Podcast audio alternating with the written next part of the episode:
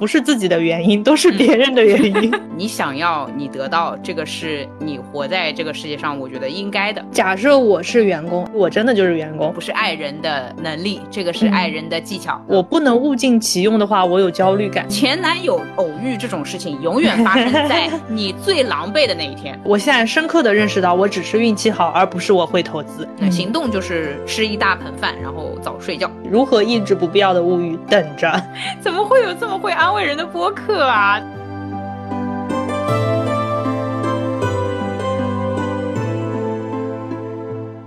好了，来吧，来吧，悠悠。好，来吧，川。大家好，欢迎来到新一期路人抓马，这里是即将想到什么就说什么的悠悠，这里是也可以没什么想法的川。哟，那我 solo 了，你你退下吧。我闭麦了，你开始你的表演吧。好的，我们这一期，哎，果然就变成了我的表演。我们这一 期主要的内容就是回答一些问题。就这些问题吧，原来是为了一个主题收集来的，结果呢，主题主题又主题，我们的主题就特别的多，一直堆积着没有回答。嗯。就来回答一下，然后说是回答吧，其实我们也借着这个可能畅聊开来，所以一个问题聊一个小时的可能性是大有在。我们就是找回一些随便聊聊的感觉。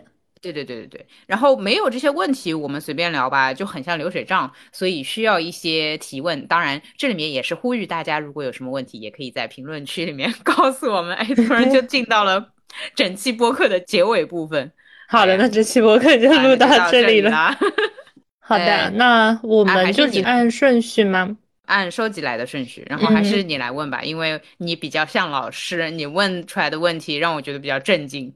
好，那呃，第一位双子座路人问如何抑制不必要的物欲，这是第一个问题，因为他其实有两个问题，那我们先一个个来回答。对。如何抑制不必要物欲？我来，我来，我来，是这样的，呃，可能有些人不知道，我是一个曾经，呃，不是，应该说现在也在立志于低消费的一个人，尽管我不是很擅长啊，因为不擅长，所以很认真在研究。就我不是那种天然节俭的人，我很容易就随便喝个咖啡，七七八十块钱，喝个酒，那九十一百了，对吧？这就出去了。不必要的物欲其实是不存在的，就呃。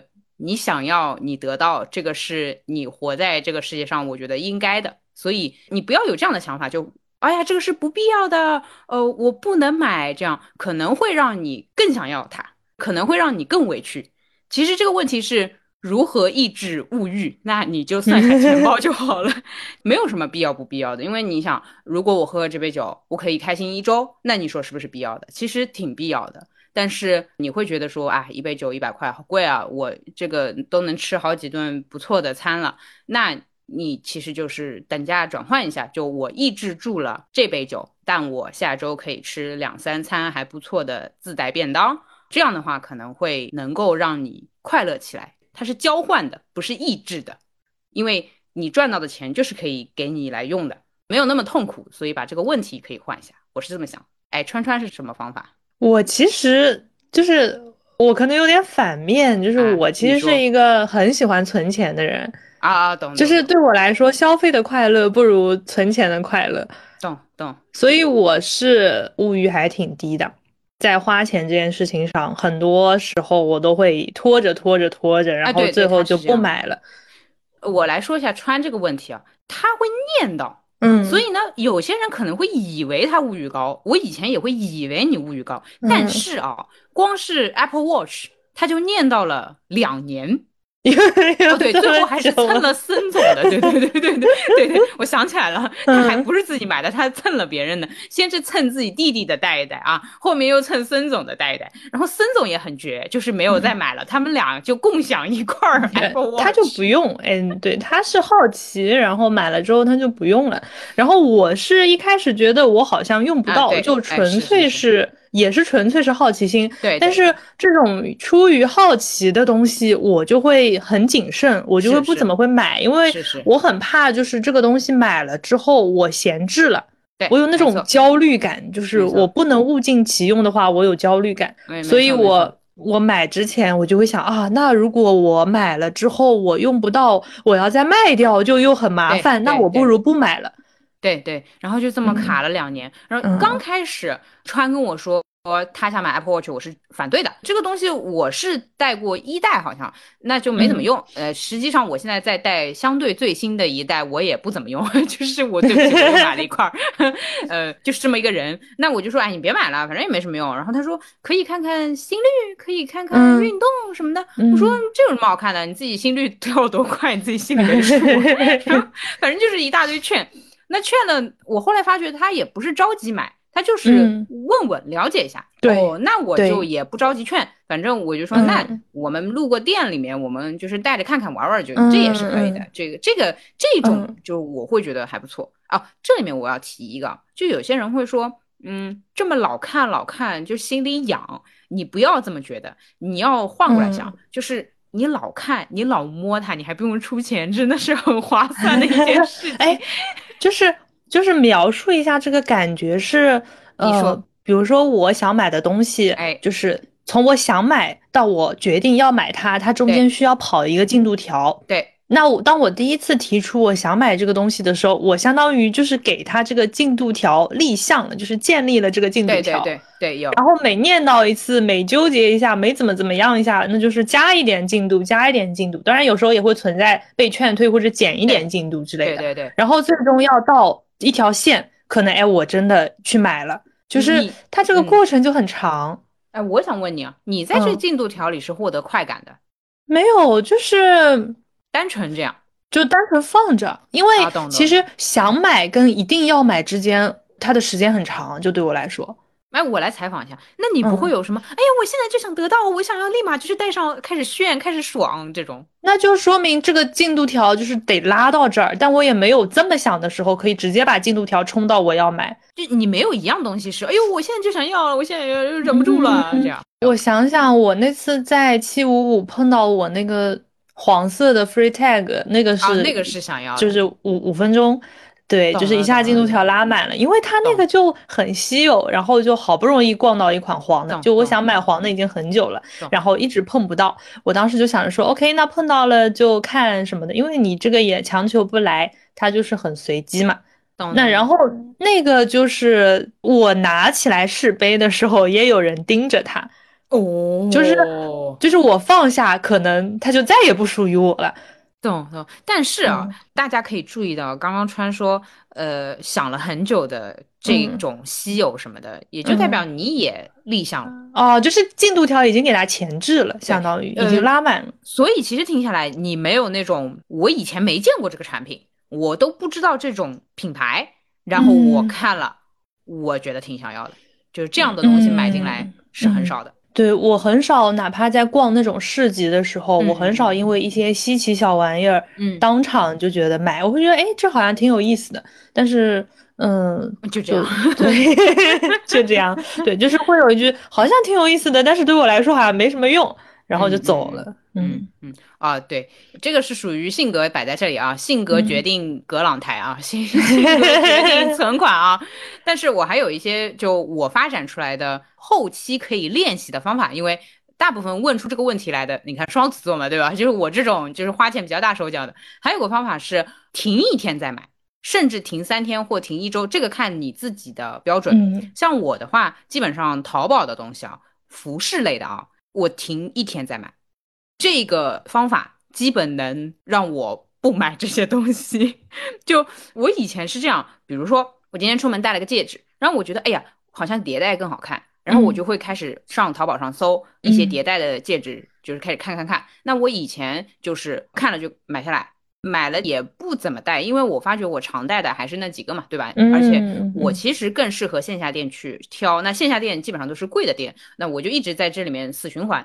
所以当我开始那个隔一天再买的机制之后，就是隔一天发觉啊，算了，果然也是没什么兴趣。第一呢，看看这个成色确实也不咋好；第二呢，嗯，往往社交了一天之后的一天是不社交的，你就不会有想要 迭代戒指这个需求了，你懂吧？就大部分都是这样。包括衣服也是啊，你你今天可能是去见重要的人了，你觉得哎呦我衣服不够了，我想要买衣服了，但是明天其实你也就穿不到了啊。那有些人说，哎，那我这样岂不是就是一直没有美美的衣服穿吗？呃，也不是，就是你确定好你想要一件怎么样的衣服，且如果是衣服的话，你要确定他明天开始就能穿，你不要老想着，哎呀，我要去见重要的人时，我要穿什么？不，不存在，不存在的。前男友偶遇这种事情，永远发生在 你最狼狈的那一天。所以你要把你最狼狈那一天的美值给提高，而不是把你打扮好之后的美值提高，你懂吧？所以我现在会去买可能相对贵一点的衣服，但是我第二天就要穿，我上班就要穿。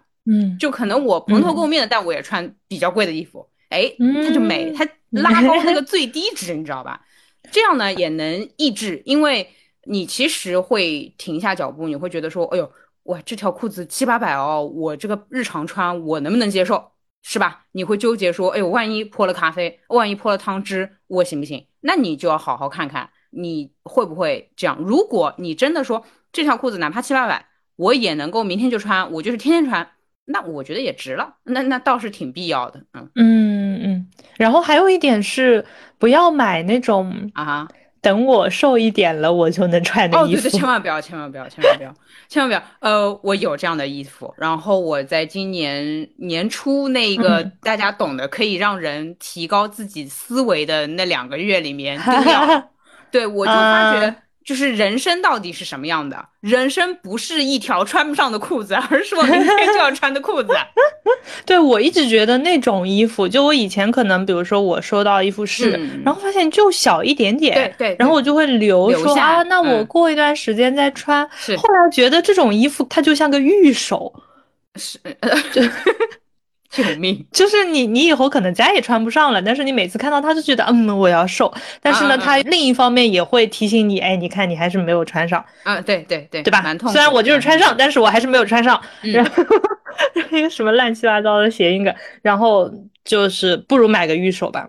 哦，我懂，就不如正儿八经买个福是吧？对，别买个这种就是大体积的这个预售，就你买个小的预售放在包上就好了。对，是这样的。我最近买的最喜欢的一条裤子，挺贵的，就是上千了。然后它是松紧的，它是松紧的，你知道吗，妈妈？我天天穿它，而且我就是嗨到我忘记洗了，我第二天就穿出去。对不起，我觉得已经回本了。就我以前买过七八百的，就是那个价格吧，我也不敢上千。然后呢，七八百的裤子吧，我就是想努力穿嘛，然后就觉得，哎呀，可以再瘦一点再穿吧，就老卡在那边不穿。我这次就是这条裤子，大概逛了逛街，随便逛逛逛了有三四个月，我终于碰到它了，然后立马买下，我就觉得好的完美了，我已经连续穿了 两周还是三周，我觉得已经回本了，够了。我要笑死！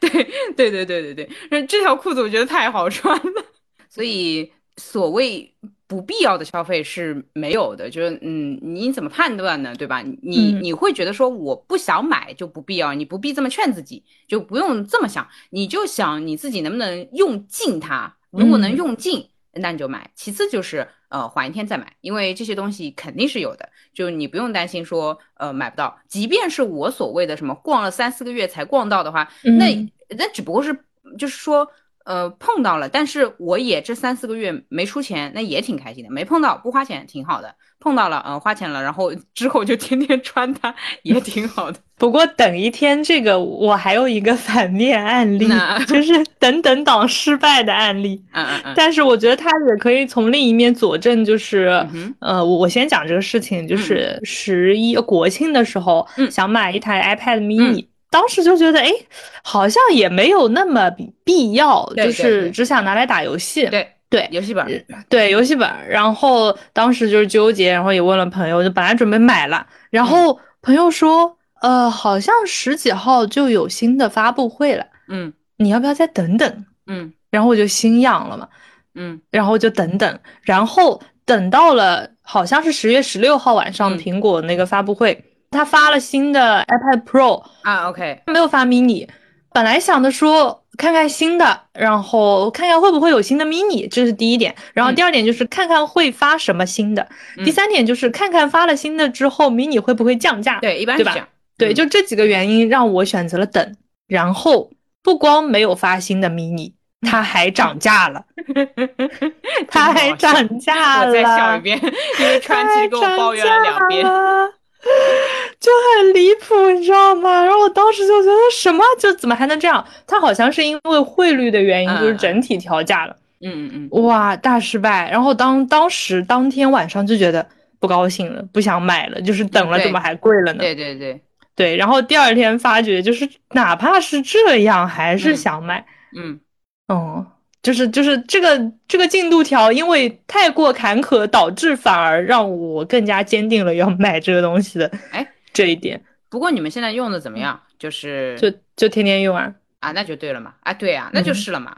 呃，所以我觉得等一等还是 OK 的，因为你说这个涨也不会涨到哪里去啊。非要说你觉得涨得很离谱的话，那你再等等，它不就又降下来了吗？你你懂，毕竟电子产品。啊，嗯，所以我还是比较支持等等的啦，尽管也会有一些意外，比如 说买不到，对吧？比如说买不到，或者就是等涨价了给，嗯，那我会觉得说，嗯，第一，即便是等涨价，其实你那个钱包是支撑得了的。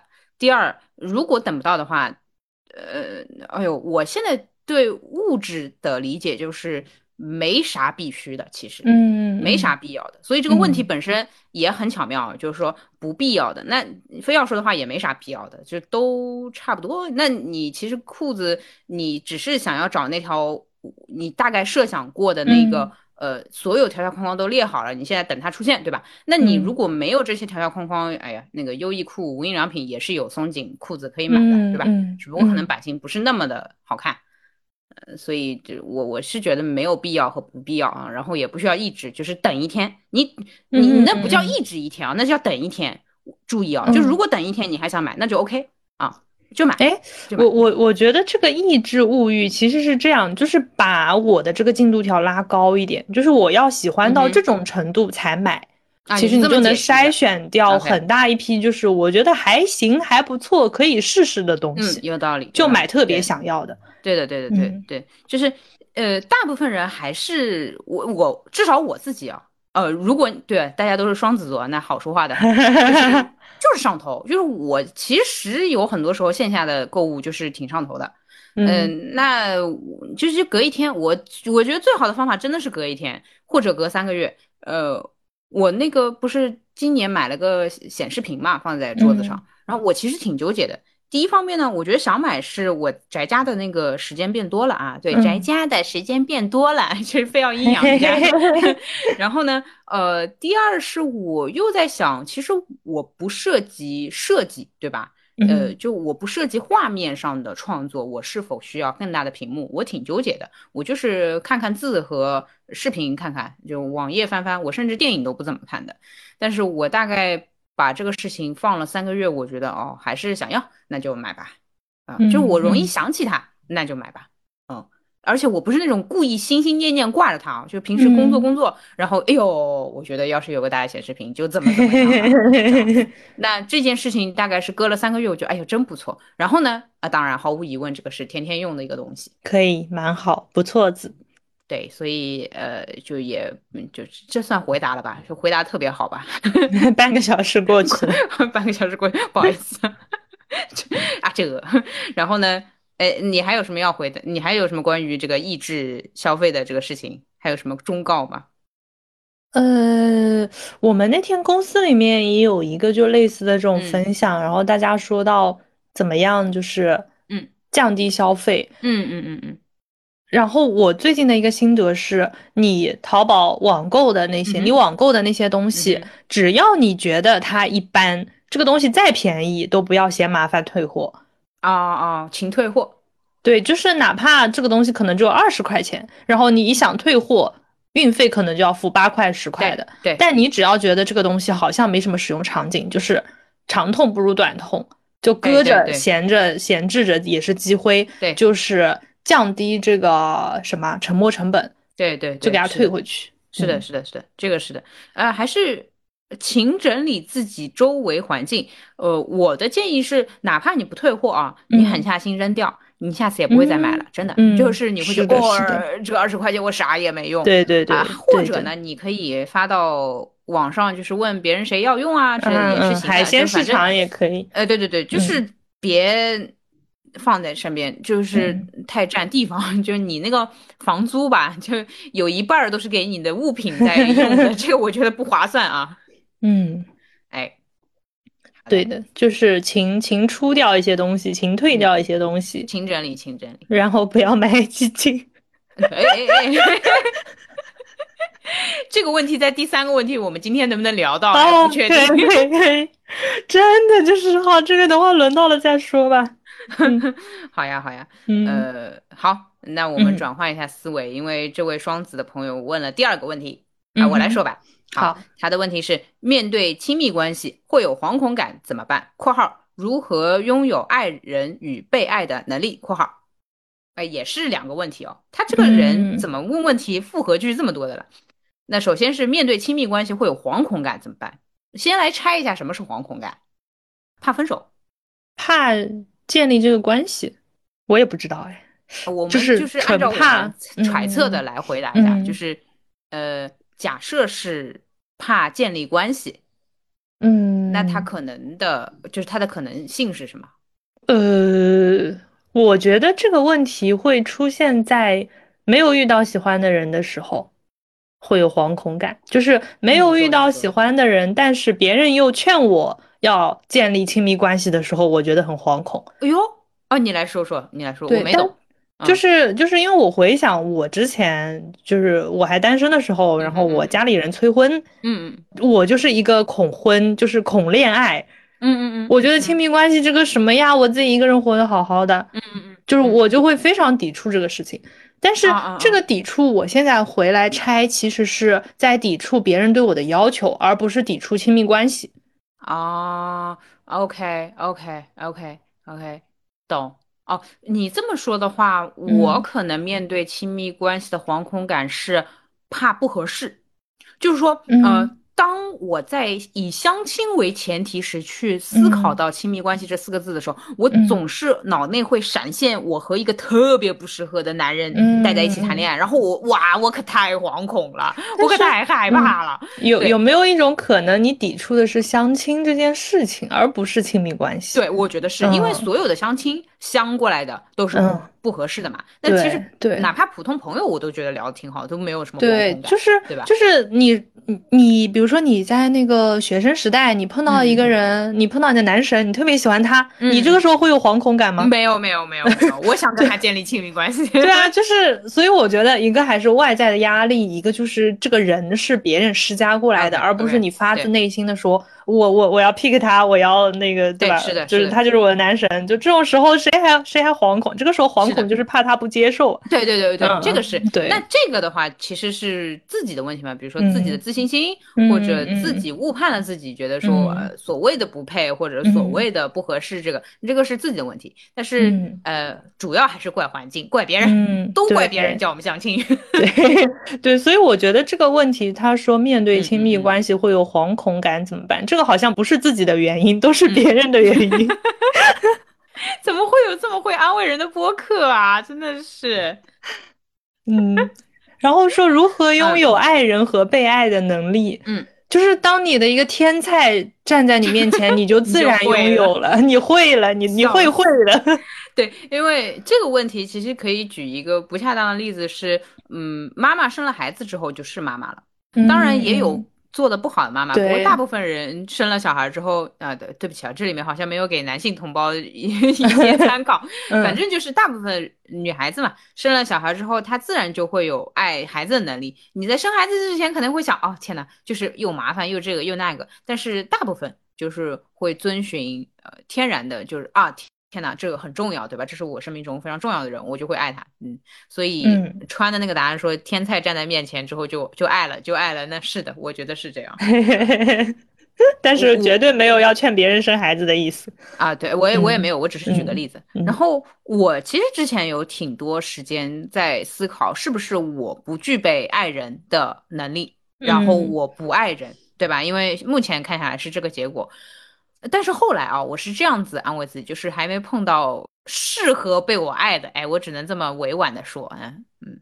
嗯，只能说是你之前碰到的人都不配，哎，对我本来不想这么说的，但是谢谢你帮我这么说，嗯嗯嗯，对对对对对，那那我会觉得说他们不适合被我爱，那自然也是没办法。爱了，然后他们也不适合我被他们爱，那自然也就没办法被爱了。那怎么样去判断适合不适合呢？我最近有一个不错的标准，我要广而告之。来，你说。我的标准是，来双子座的姐妹们可以听一下来。这样，我的标准是，当我不针对他生气时，我生气的样子对于他来说是可爱或者不那么害怕的，是 OK 的。举个实际的例子啊，假设社会当中发生一个事件，然后我就很愤怒，小愤青，对吧？就哦，怎么会这样子啊？巴拉巴拉，可能跟他讨论。他不会觉得说，哦哟，优总好凶哦，而是他觉得说，啊，这个女生呃脾气倒是挺大的，哎，然后呢，哎，挺可爱的，或者说，哦，有点想法的，有点个性的，这样的男生，我觉得挺好的。啊，我懂你意思，就是他不能不能不能怕你，对 对，但是大部分男生都怕我，就是怕是因为他 hold 不住嘛，啊，是是是，对，有怕感觉就会就是。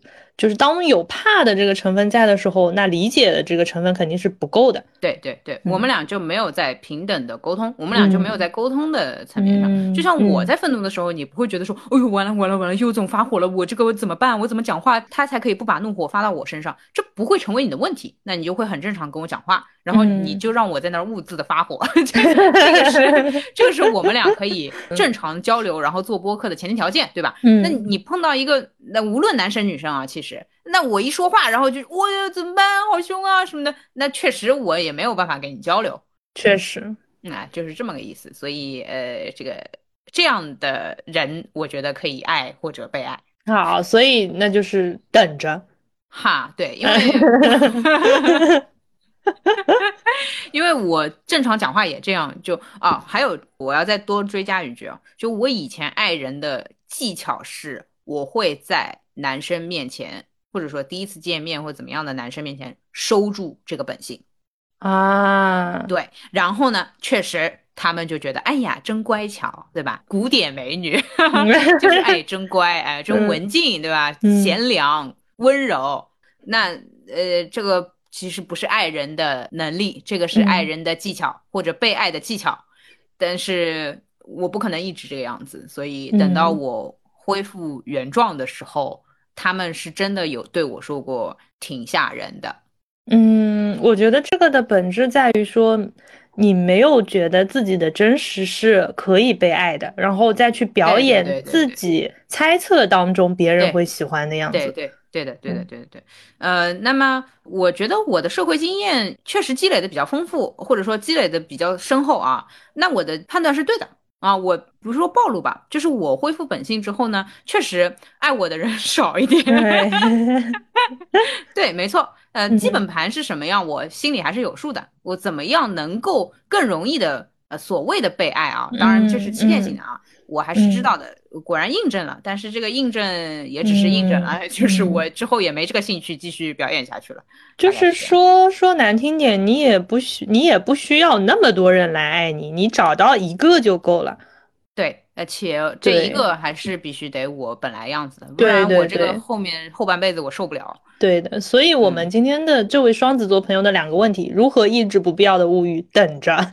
然后 如何拥有爱人和被爱的能力？等着。哎，但是对于双子座来说，等是一个比较难的课题。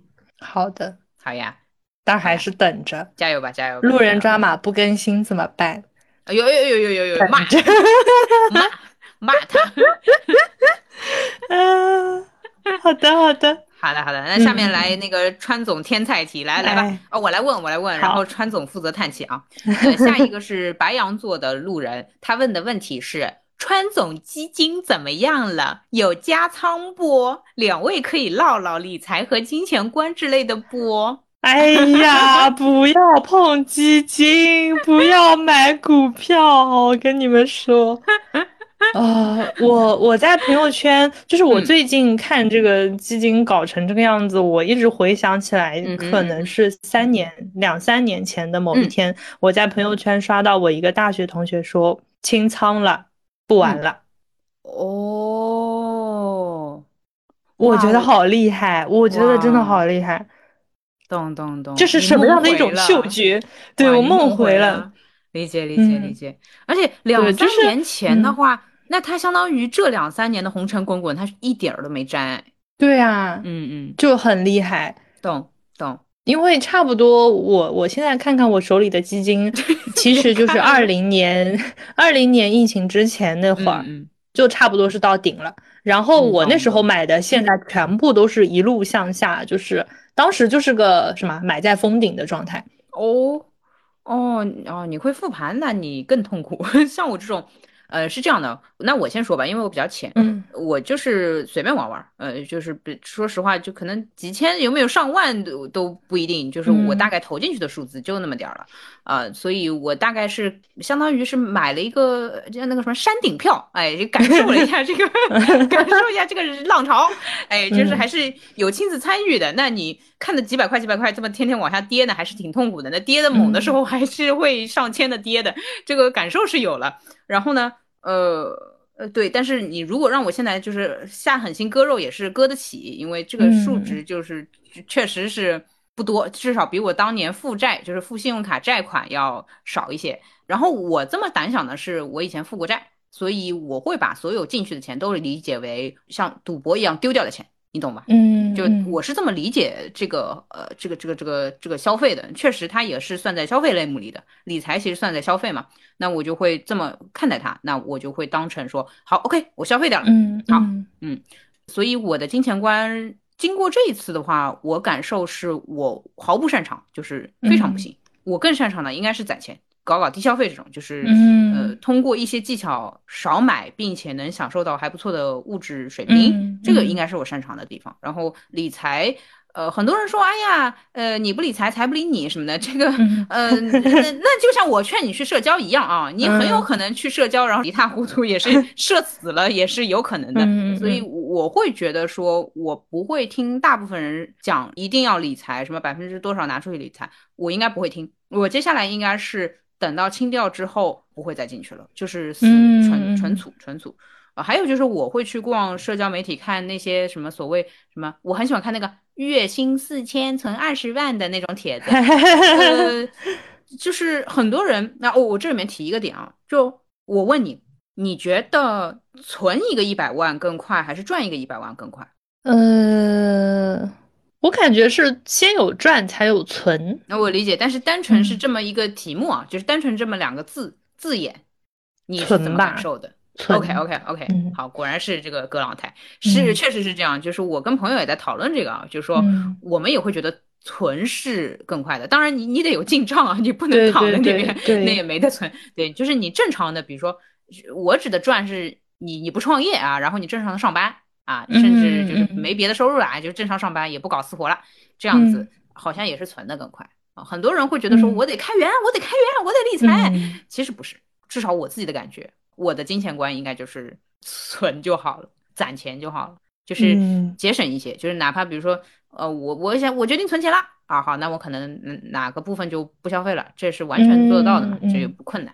哎，你呢？你呢？来吧，来说说你的心得。对我，我复盘，我复盘了一下，我当时开始买基金，差不多是一八年，一八年开始，一八一九年的时候，我其实收益还是很不错的。对，然后我现在复盘，我当时为什么有，就是为什么会给自己一种，哎，我是一个可以买基金的人这样的错觉，是因为当时的大环境好。对对对，就是当时你入场了，然后再加上我们可能群里面有一些那个银行体系的，或者说金融体系的人，就是大家交流，然后就哪怕一开始跟风随便买点，就是亏不了，你知道吧？对。但是那个亏不了，就开始让我有盲目的自信了，就开始觉得自己是可以理财的人了。嗯。但其实我也不太那么紧密的关注，比如说某个基金，它的基金经理他呃拿手的板块是什么，他主要负责中小盘还是大盘什么的。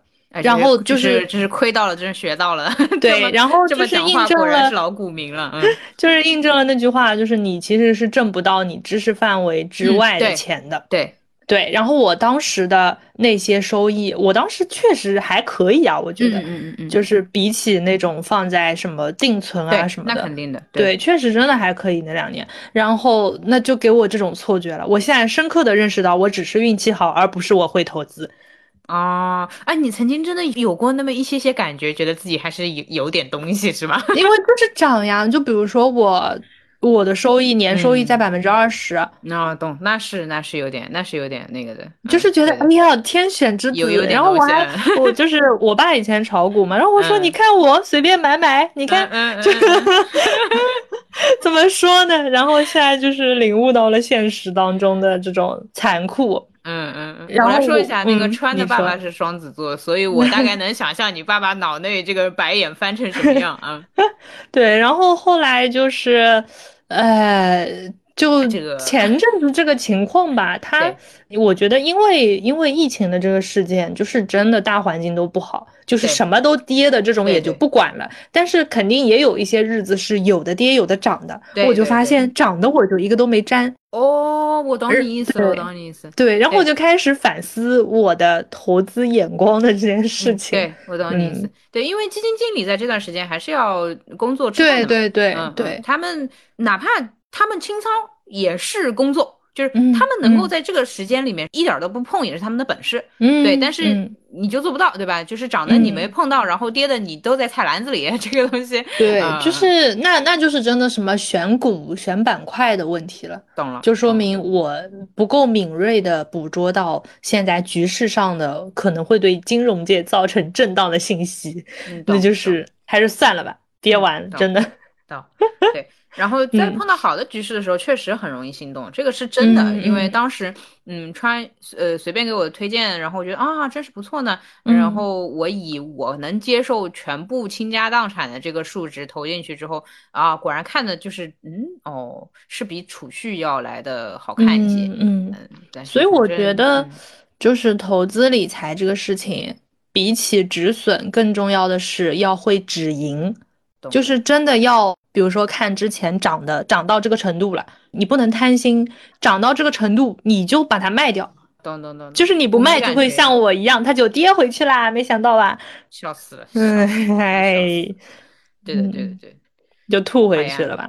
好呀，嗯，对，就是且不说这个一来一回中间差额有多大，就是光是从零开始吐回去也挺心疼的，就是。不过。我当时进场已经比较慢了，所以它大概涨到，比如说百分之五、百分之六，那我想说，啊，这啊还没到大家所谓的百分之八或百分之十吧？因为我是拉那条线是百分之十，那我会觉得说啊，果然就是你这条线，你没有这个实际概念，你就是随便拉一条，那不论它是百分之十还是百分之二十，它都能让你亏，就你会觉得你不是很贪，对吧？那我说出来这个数字，大家也会觉得啊。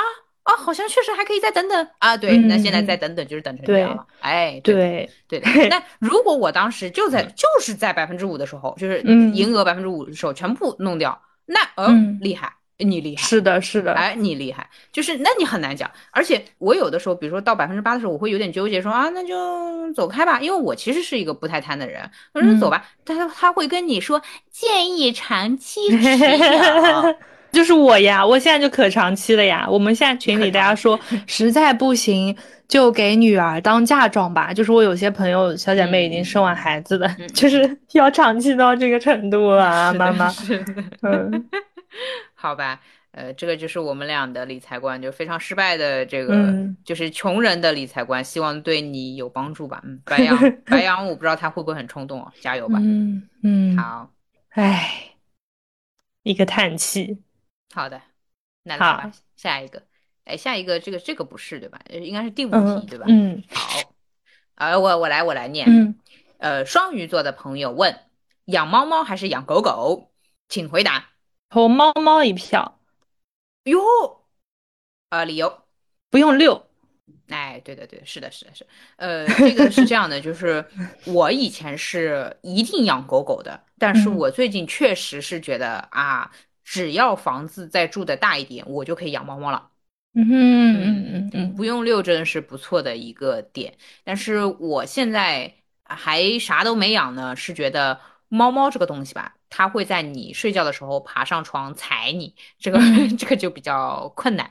而且呃，猫猫天然来讲呢，它还是白天睡觉，晚上玩的。嗯，我觉得哎呀，这个这个咱们还是搞搞不赢啊。而且我昨天，你知道我在想什么吗？我在想，我要是静坐的时候我这个猫咋搞？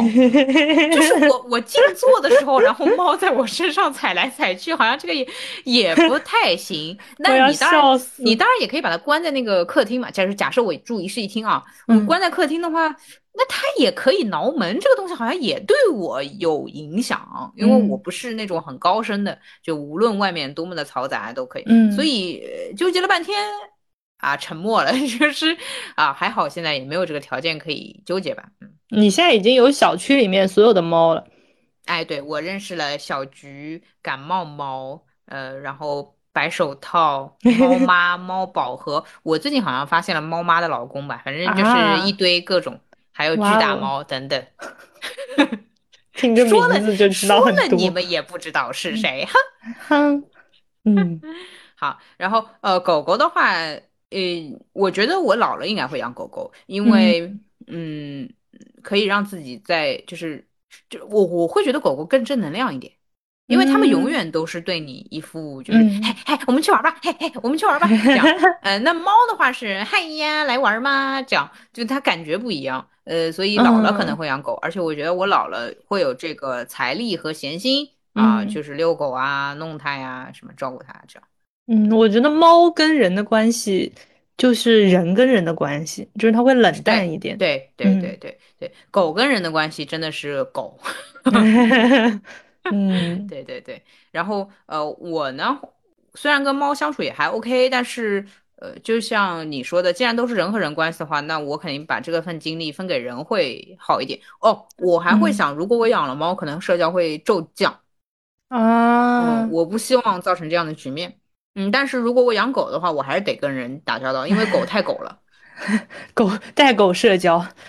对对对对，嗯嗯，好呀，好啊，不不过总体来说呢，就是我们现在还没这个条件，然后川是有一点过敏的，嗯，猫毛过敏，怕狗，所以就 不不必，啥也不是，回答了半天，对，什么也没有。人家说，那你别回答我这个问题。哎，但是就是我会愿意。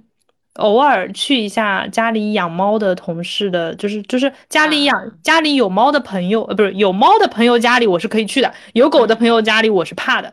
啊，懂懂懂懂。呃，然后那个住在上海，嗯，就是说。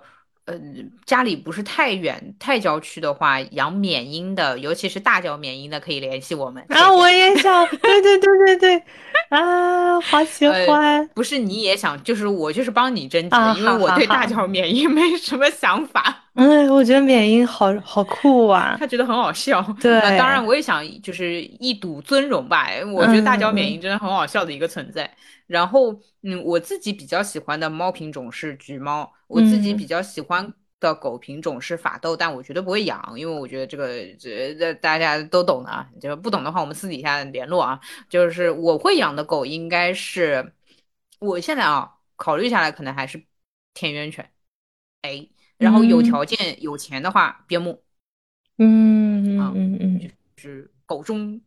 工作狂，狗中摩羯处女，狗中摩羯，笑死。好吧，好，好，好，聊完了啊，是吗？然后啊，没有，我说猫猫狗狗聊完，我这聊的很正嗨呢。嗯，然后再来一个，又是双鱼座朋友，他问，哎，这个问题还是有一点深度的。呃，个人是生活的中心，还是集体是生活的中心？那我需要你先拆解一下这个题目啊，就是你的对公来，你来拆一下，我不理解这个题目。个人是生活的中心还是集体是生活的中心？我其实没有太懂他所谓的生活的中心是指，呃，就是正确意义上的中心，还是说我们自己可以去定义的中心？就如果这个题是个主观题的话，那我肯定会觉得个人是生活的中心，或者说我就是我生活的中心。嗯哼，嗯。但如果正确的，对我没懂什么，还有别的可能吗？其实我就是没想到别的可能。就是如果要从客观上来讲，比如说你从一个城市的层面讲，个人是生活的中心，还是集体是生活的中心？那你肯定会说，对吧？你你要先以集体的利益为怎么怎么样，就是就是很正确的那一那一面。对，好呀，好吧，这个这个好像很难回答。哎，那你觉得他可能是碰到什么问题才会问这个问题吗？因为我不觉得单纯的是一个怎么说思想考题，就是单纯是一个正确错误的问题，就是这个好像也没意义。他肯定是这个问题隐藏了一个社交的困难，工作上职场上的困难。我觉得，嗯，如果让我揣测这个这个字面意思背后的意思，我会觉得这是一个如何平衡个人生活跟工作的题。哦，OK OK，就是就是我我说的粗浅一点，那就是当我自己。不工作的时候，那肯定是个人是生活的中心。那如果要上班，那对吧？这个生活的中心就变成了我，因为处在集体这个环境里面，然后在我的工作时间里，那这个集体就是占据了我的生活，或者就是白天的时候是集体生活，晚上的时候是个人生活。哦，懂了，懂了，懂了。哦，我好像跟你差不多。呃，然后差别就是我其实很不爱过集体生活，所以我在减少。集体生活的时间，但我在团队当中是非常，呃，稍微有点极端，但是基本上是符合团队协作的，呃，基本上是团队说什么做什么，呃，只有一个就是我不贡献我的想法，我只协同，我只配合，但我不愿意贡献我自己，因为当我贡献时，我很容易想要占主导权。嗯嗯嗯，所以我只有这个 bug，但是总体来说我是很好协作的。就是你交给我什么工作，然后只要我会做，我就会做。呃，甚至我最近还改良了自己的这个职场的作业，就是你交给我的工作，我哪怕不太会做，我也大概做一个，说不定我这个大概做的也符合了你的要求。就我不会来猜测你的要求是什么，就是你交给我做，哪怕让我做个视频，我也给你做个视频，然后你觉得 OK 嘛，那皆大欢喜；呃，不 OK 嘛，那显而易见。嗯。你你为什么会？你前面说你不提自己的想法，你是怕自己要占主导权，要背责任，还是我非常自负？我需要我的想法被可以说是极大程度甚至绝对的尊重，而绝对的尊重就是服从我的提的意见。就是我我其实不想提一个你们根本不会遵从的意见。如果我提，那我就是领导。嗯嗯嗯，哎，对我还蛮集权的。哦，哎对，但是也有可能就是你提了一个意见，大家觉得做不了，是因为他们不够。对，那我要你们这些员工干嘛呢？当我是员工的这个状态下的时候。其实也可能存在，我提了一个什么发现，嗯嗯，发现以我们现有的公司配置，对对，人员配置是做不到的。我知道，就是那如果这样，我也不会提啊。就是呃，第一，我不会提，肯定没，就是现在硬件硬件无法实现的这个建议。第二呢，啊。我也会觉得我不在这个位置上，我看不到足够的面。说实话，如果跟别的部门联动啊，对吧？整个公司层面啊，我可能收集到的信息也不够。我这一个小的底层，我也不够提。第三，就是当我站到了这个位置上，毫无疑问，那我提了，大家就得做嘛。这个这个事情就是就是一切都是顺的，所以说我不会在我是底层时，我我在一个打配合的位置时去提出我的意见，就没没什么好提的。啊，事实上确实是，就是以前偶尔心情好的时候，对吧？嗯，呃，参加头脑风暴，然后就是会说一些就是自己的想法，呃，不消极的来看，也确实帮不了太多，因为你的格局、你的视野在这里，嗯，你收集到的信息在这里，呃，还有就是。你的思维方式根本就不是中层或者说高层需要的，那你提的就是浪浪费我时间，浪费别人时间。如果是开脑报会的话，我还是会很喜欢想到什么讲什么，因为做不到就是给他们压力，不是给我压力。还有就是创意方面的，我应该会参与多一些。嗯嗯。然后是公司那个机制类的，我可能会参与少一些，因为机制的东西真的是，我觉得这真的是需要位置，因为你要这个视线要放在这里。你才知道上面要什么，下面能做什么。但是机制下面可能有点，但是这个其实也需要那种民众的呼声哎，我觉得。那这就是集权。嗯，当我是民众的时候，我也是绝对服从。所以当我是老板的时候，我希望你绝对服从。然后哦，呃，说实话，我也当然会尽量招 OK 的人。就是你的呼声其实是是想呼你做不了呗。没有，就是说，啊，假设我是员工，呃，不呸，我真的就是员工，就是我在员工的这个角色里的时候，我也会希望大家就是提各自的想法，因为你只有提的人够多了，老板才会改。啊，呃，这句话有点难听啊，但是老板的水平决定了这个公司的呃，就是就是上就是上限，就是说难听点，就是老板不 OK 的话，也就不 OK 了，懂我的意思吗？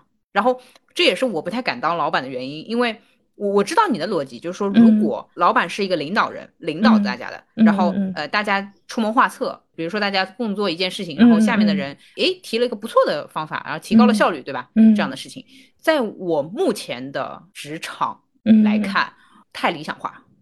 我没碰到过，我希望建设这样的，嗯呃，就是生态环境。所以我其实希望有一天，比如说我跟你共事，然后如果真的创业，我会希望你是那个人，而我是可能中间的或下面一些的，我会很乐意给你提出一些声音，让我们整体提高这个效率。嗯，但是我现在在别的地方所处所见没有，我觉得这可能是对对上层有。要求就是他，他不能辜负你，然后他要又要能够说服你，就是是这样，他既要有在大部分时间领导大家做 OK 的事，正确的方向，其次他也要有这个胸怀，可以听见其实比他更聪明的想法和建议。我不认为我接触到了这样的人。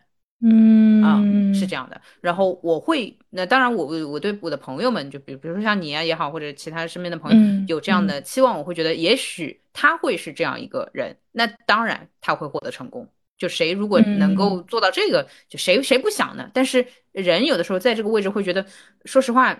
另外一个想法叫做啊，大哥，我领导你，我当然比你聪明了，对吧？你就很容易有这样的自负嘛，很容易有这样的想法，所以我挺害怕这样的想法，我也不太敢做领导，就是我我更愿意坐在下面的一个原因也是在这里，嗯啊，当然我。不具备这个能力啊，我就是领导能人的这个本来的领导力也有限啊，嗯，这个就是对公司对集体的提的要求了。也是对所谓上层提的要求，很多人应该说大家很少给上层提要求吧，但我会期待这样的人。嗯，那我觉得我们目前就是我们公司里的这种环境还是可以的，就是说你表达你的想法，然后你真的否定你领导或者说上层的意见，你说出你的原因，他会采取他觉得有道理的地方，就是你也存在可以说服他的机会。懂懂，对。我接触的第一份工作是机会都没有，直接就是上面层层往下走，就是由上至下的，就是相对非常很很集权。第二个呢是氛围是比较轻松的，但是大家都比较拖，就是说一件事情吧，他如果商量不妥呢，他就停着，他停下来了。哎，他也不是不尊重你，哎，他停滞了。嗯嗯，那我其实也没有看到很乐观的结果，所以我会觉得这个加油可能也是我工作的太少了，我要多工点做。嗯嗯，哎呀，你你每周少一天呢，你少了百分之二十呢。是吧？是吧？是吧？这个就是总体来说呢，我是在远离集体生活，以个人为生活中心在生活着。嗯，理解理解。嗯，我觉得我我的工作环境还是挺以集体为中心的，就是说大家提他的意见，怎么说呢？不是从个人层面讲，而是说是站在整个事件、整个大的项目的角度去提你的意见的话，嗯，大家都会是很欢迎的。嗯。为了一个共同目标，不是说我为了我自己少做一点工作，或者说我把我的工作分出去这样。嗯嗯嗯。对，我觉得这个共识还是挺好的，否则你好像我提出一些什么，你就觉得我是要偷懒什么的，那久而久之就对，就没有人会要去推动或者说改善这个事情了。对对对，那我觉得你们职场氛围挺好的，我也挺羡慕川的职场氛围，所以呃，川的工作我一直都是觉得，就是我还。你你们别看我像一个职场职场摆烂王一样，但实际上我在跟川聊他们工作的时候，还挺以那种积极的状态去跟他沟通的，所以我还是分情况的。如果这个地方是让我摆烂的，我确实会摆烂。嗯嗯，好呀。我们前几天在跟同事讲，就是当时面试进来的那个状况嘛。嗯哼。然后我说我刚参与面试的时候。我就把面试我的我们这边的最大的领导人当成了 HR，嗯，对。然后我问他了一些行政的问题，他说：“那这个你要去问 HR，让 HR 来回答你。”然后我我这简直了脱口而出：“那你是谁？” 然后我这句话讲出来，大家都惊呆了。对，对。对，这个是非传统职场，其实在我眼里，嗯嗯嗯，对。然后他当时就也挺淡定的说：“我是这边的什么什么什么。”嗯，我觉得哦，OK，可以，就是就冲你不记这个仇。嗯，他心里想的是，嗯，好吧，反正我说出来后悔的就是你了，不是我。哎，不淡定的就是你了，也不是我。哎，是，嗯，好的，好，然后差不多再回答一个问题，我们这一期就，哇哦，就是纯纯的聊了一些金钱和职场上的东西。哎，但我觉得这样聊还挺开心的。哎，对的，对的对对，挺好的。然后又是一位白羊座朋友说：“啊你来说，川和优有做过类似五年计划之类的人生或者职场规划吗？嗯，面对各种变化，如何应对，如何行动？嗯，我先来吧。你说，我以前是有五年计划的。嗯，现在呢，只有四十八小时计划。哟哟哟哟哟哟，那有些人讲话阴毒啦，阴毒啦，啊。”是了啦？现在不配嘛，对不对？嗯嗯，我来回答一下，就年轻的时候吧，就是包括职场也会规划，就觉得说大概到什么时候想要升到哪个位置，也会看一下公司的所谓晋升的制度等等。我会觉得世界上还是分两种人，一种人就是计划型或者长期主义者，但是。他们那种计划和长期主义者，也不是正儿八经的写在这个本子上，或者说是有一个规划表之类的。他们脑子里有这根弦，这就像社交人和非社交人，他脑子里有没有这根弦可以判定，而不是说，哎，我这个就是我今 Q 四我得社交多少个人，其实也不是，对吧？我只是回过头来一看，哎呦，又认识了很多新朋友，他是大概是这样一个感觉。所以，如果你脑子里有这根弦的，你也不会觉得，哎呦，我我死做了计划，你只是说，哎，好像一步步都。都挺按照我自己的这当初设的目标来的。第二呢，如果你不是这种人，比如说像我这样的啊，或者像白羊座这种挺冲动的这个存在的话，呃，没有计划会好一些，因为有计划对于我来说是个负累。我当时比如说定的计划是，假设要做到职场当中一个经理的位置，对吧？那你这啥呀？这啥呀？这这都是跑哪儿去了？这都这都跑哪儿去了？还有就是你在年轻时做的这个规划。他可能不适合你，你那个时候可能还没有进行人生的第一次，比如说醒悟或顿悟，你不知道更适合自己的是什么。就如果我作为一个兼职人员，可以在社会当中，可以在很多作品当中大放异彩，比起我就是削尖脑袋去做一个职场当中的经理，然后一个月这这就也就拿这些钱的话，那其实找到适合自己那条路会更好。所以第一是我做没做过呢？我做过。让我回去给以前的我提建议的话，我会建议他不要做这个计划。然后我知道有一个理论，就说你要有计划，然后呢，你计划可以就是说跟着变化，对吧？但是你没有这个主心骨或者方向的话，你可能会就是丧失，然后你每天就是浑浑沌沌就是玩掉了。嗯，这个想法我会觉得有点扯淡。怎么说呢？其实你的方向无非就是好好生活，然后好好找到适合自己的事情。这个东西其实也不需要计划，包括我跟你做播客这个东西，它计划不了啊。那播客适合我吗？我觉得大概是我做过事情里面最适合我了。那怎么计划？我以后大概是要以说话为工作。那我那我是开直播呢，还是做播客，还是什么语音聊天室？其实你是不知道的嘛。嗯，对，你你也不知道哦。原来说话这个东西可以做成播客。我以前以为我大概要一辈子跟别人这么聊天聊下去了。就是这样聊天，它有用吗？那我我不知道，我不知道大家原来哦，就是你你这样逼逼叨叨的，其实对人来说啊，听了一个新鲜的想法，可能对他们的生活有些参考，等等等等。那我怎么知道呢？没有办法计划的，没有办法计划。哪怕我知道我非常擅长跟别人聊天，这个东西你也没有办法把它计划成一个五年的东西。嗯，对，所以呃，总的来说就是早睡早起。这个计划可以 做做，然后好好生活，好好工作就好了。然后，如果你的工作不怎么好，其实是一个很幸运的事情。然后周末发展发展这个业余的，多搞搞弄弄，可能就会搞到一个，哎呦，我可能更适合画画，我可能更适合攀岩，我可能更适合啥啥。你咋样呢？你有五年吗？三年？一年？我没有。嗯，但是我现在会觉得，就是我我今年没有。然后我在我在反思这件事情，因为我发现我今年没怎么看书。我以前会立个 flag，对吧？就是年初开始立 flag，说 OK，我今年要看一百本书，一般都是一百本。对，然后就是立了一百本目标的第一年，好像是八十七本，嗯，不错，对吧？就还不错。然后我今年在反思的一件事情就是，我今年初没有立这个一百本的目标，对，想的是能看多少看多少，果然果然就没看多少。哎哎，这个就是那个网络上说的那个，你要有个目标，然后你这么往那边靠近什么的。哎，对对对，就是哪怕完不成。有目标会比没有目标好，对对，有这个说法，对对。但是我觉得这个有目标又不能成为就是框住自己的那种束缚，对。因为我我为什么今年不立目标了？就是我之前的立目标一百本，只看了八十七本，我会觉得自己有点差。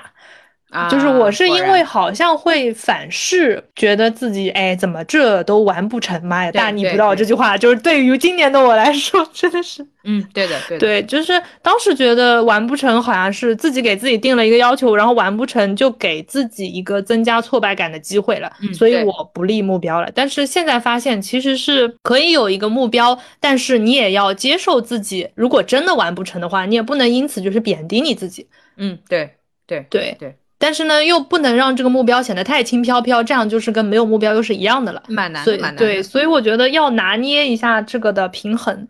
嗯，因为当你不会因为完不成目标而贬低自己的话，显然这个目标就显得轻飘飘了，对吧？对对。你看你完不成，比如说今年你就读了五十版好了，然后就哎哎好了，OK 了，就是反正的，那那就轻飘飘呀，那那不是吗？那对吧？是。那我会觉得说 就很难，而且还有你其实没有办法判断。你该不该读书？就是对你人生来说，读书好还是读书不好，还真的很难讲。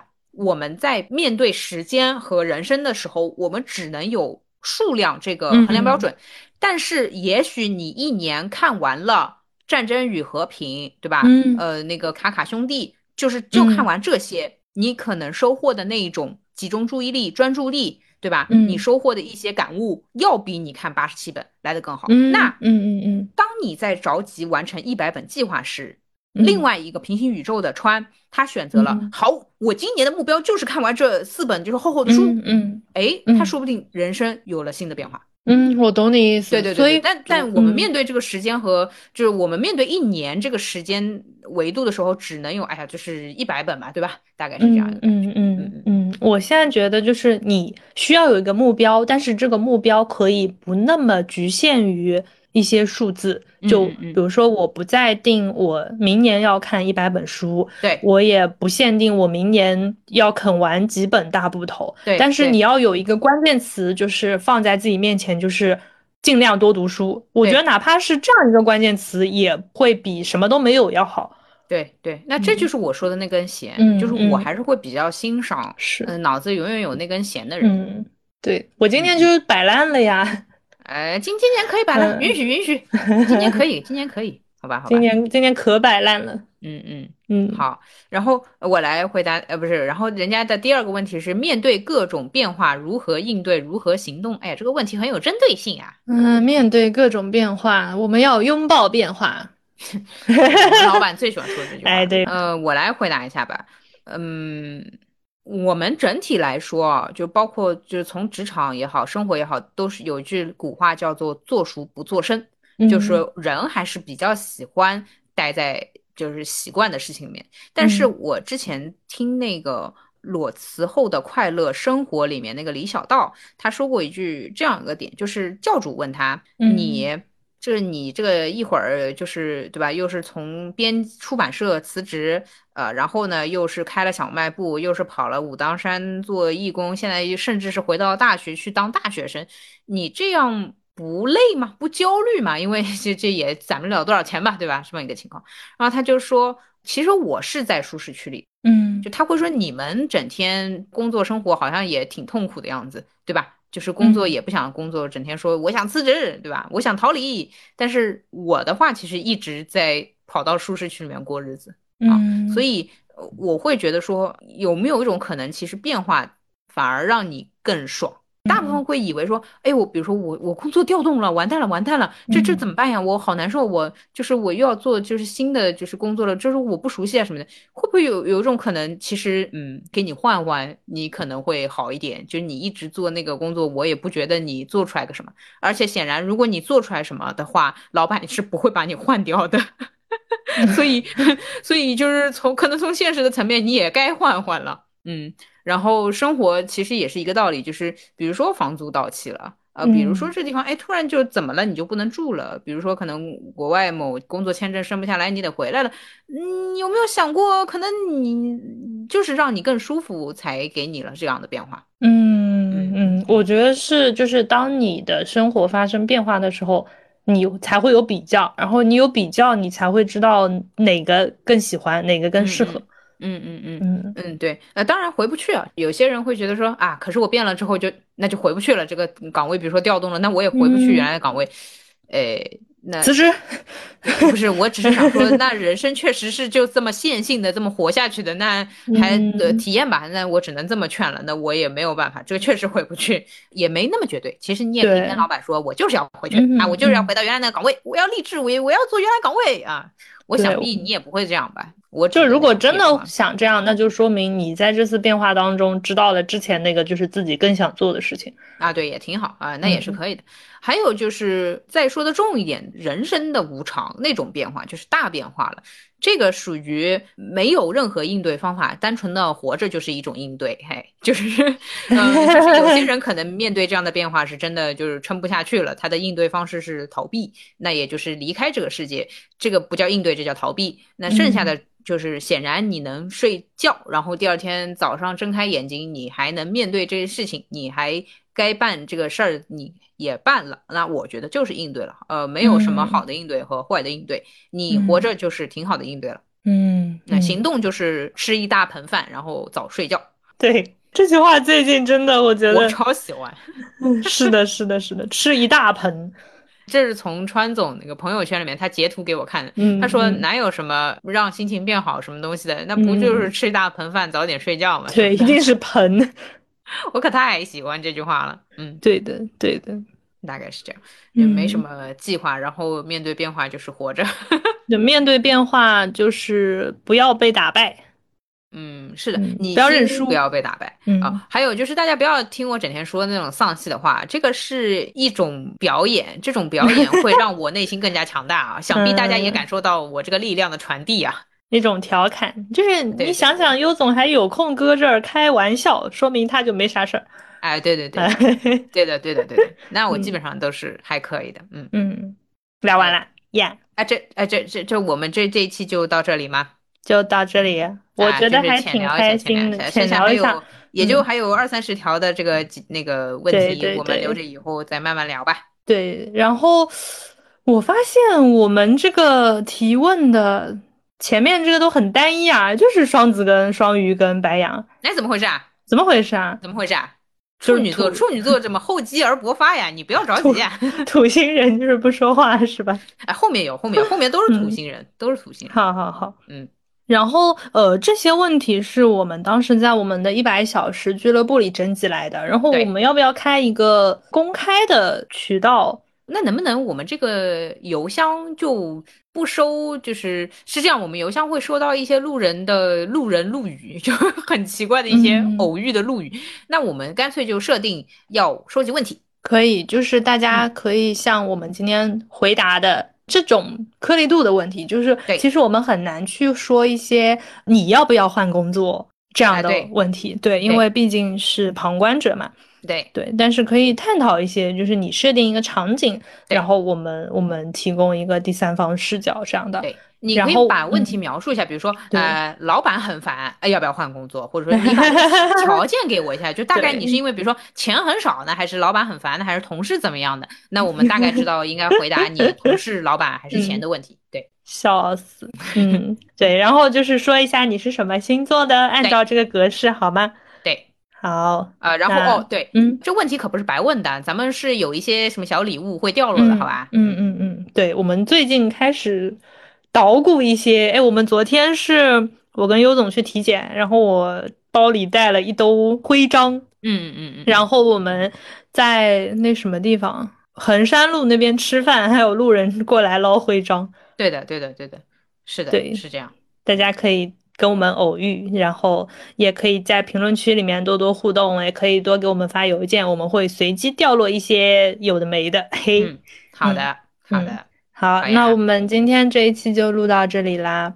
好，那个什么？啊，就是大家还是可以在各个平台搜索订阅收听路人抓马，然后呃，该进群进群，该留言留言，该发邮件发邮件。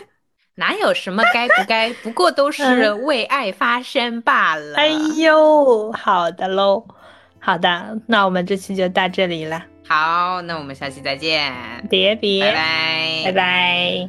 离开日记剩三天，徒步往西留纪念，海鸥停在路两边，车辆惊扰两月过去十三天，节日气息很明显。制作鲜花不凋谢，即便在这种季节。你说过分，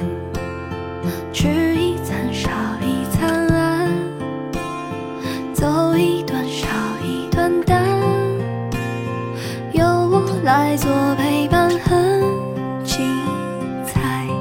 我说过愿许